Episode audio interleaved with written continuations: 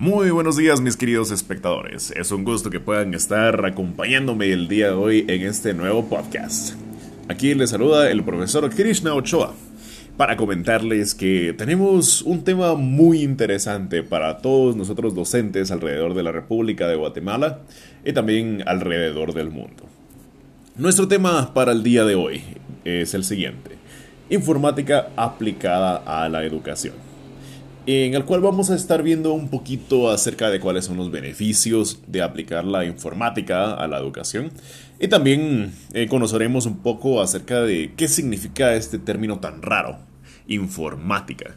Es posible que nunca lo hayamos utilizado anteriormente o si lo hemos escuchado puede que aún no tengamos una definición conceptual del todo clara. Entonces eh, considero pertinente que podamos comenzar por definir qué es la informática.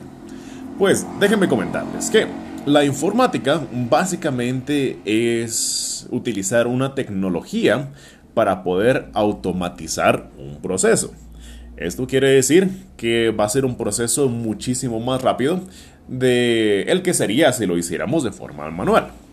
Por ejemplo, voy a plantearles algunos problemas que nosotros como docentes podemos llegar a tener en algún momento en nuestra aula pues em, no, le sucede que al final de la unidad, cuando ya han pasado exámenes finales, tienen muchísima recarga laboral, debido a que tenemos que calificar cada uno de los exámenes de los estudiantes, tenemos que verificar las respuestas de uno a una para ver si en verdad respondieron de forma correcta los estudiantes o no.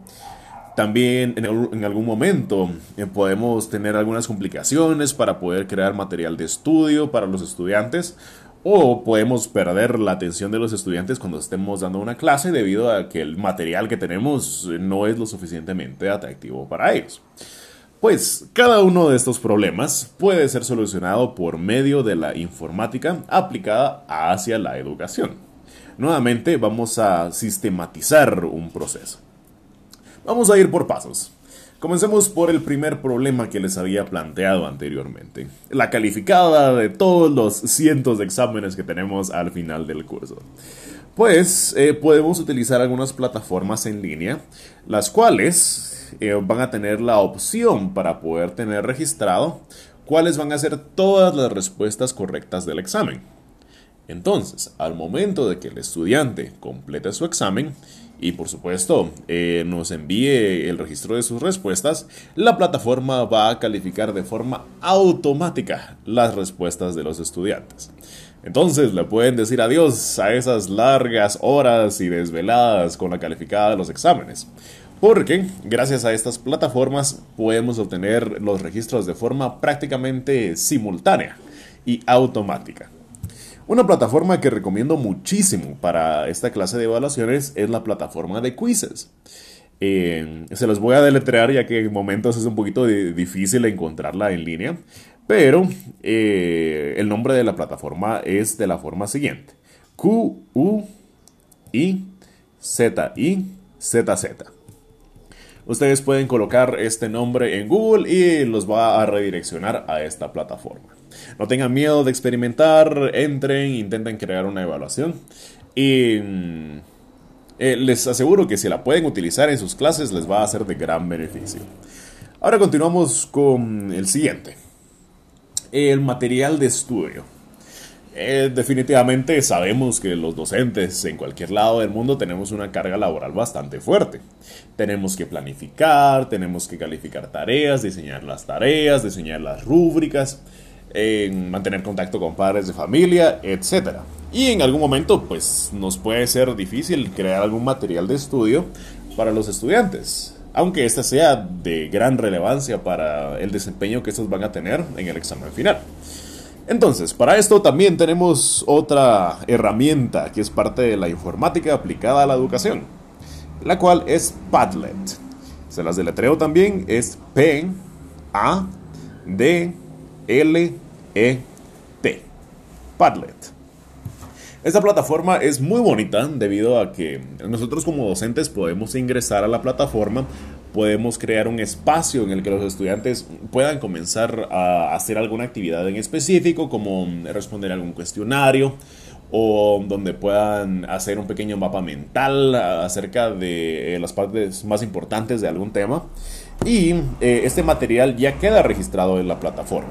Entonces, nosotros como docentes podemos ver eh, lo que está escribiendo el estudiante y podemos supervisar si en realidad están respondiendo de forma correcta. Y luego más adelante, cuando los estudiantes necesiten algún material de estudio, pues simplemente pueden abrir un enlace compartido por el docente, un enlace que sale justamente de esta plataforma y luego ya pueden continuar estudiando para su evaluación final. Y finalmente vamos con la parte de poder captar la atención de los estudiantes.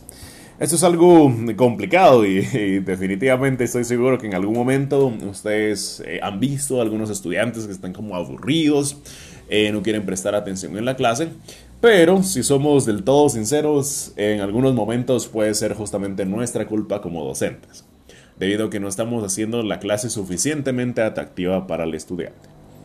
Para lo cual tenemos una herramienta muy bonita que se llama Jamboard. Se las deletreo, es J-A M-B-O-A-R-D. En esta um, plataforma se puede crear una pequeña presentación o grandes presentaciones según sea el tema, en la que los estudiantes también pueden ingresar y agregar comentarios mientras el docente está impartiendo la clase. Entonces es algo increíble porque sí o sí los estudiantes van a tener que prestar atención y van a tener que agregar comentarios durante la presentación y durante la clase para de esta forma eh, mejorar su aprendizaje en general, para que también ellos puedan ser partes de mm, lo más importante que es el proceso de enseñanza-aprendizaje. Y esas son solamente tres herramientas que podemos aplicar de la informática a la educación. Sin embargo, hay muchísimas más. Así que estén atentos a las siguientes transmisiones que vamos a tener a través de este podcast. Así que un gusto saludarlos mis queridos amigos, nos vemos en la próxima.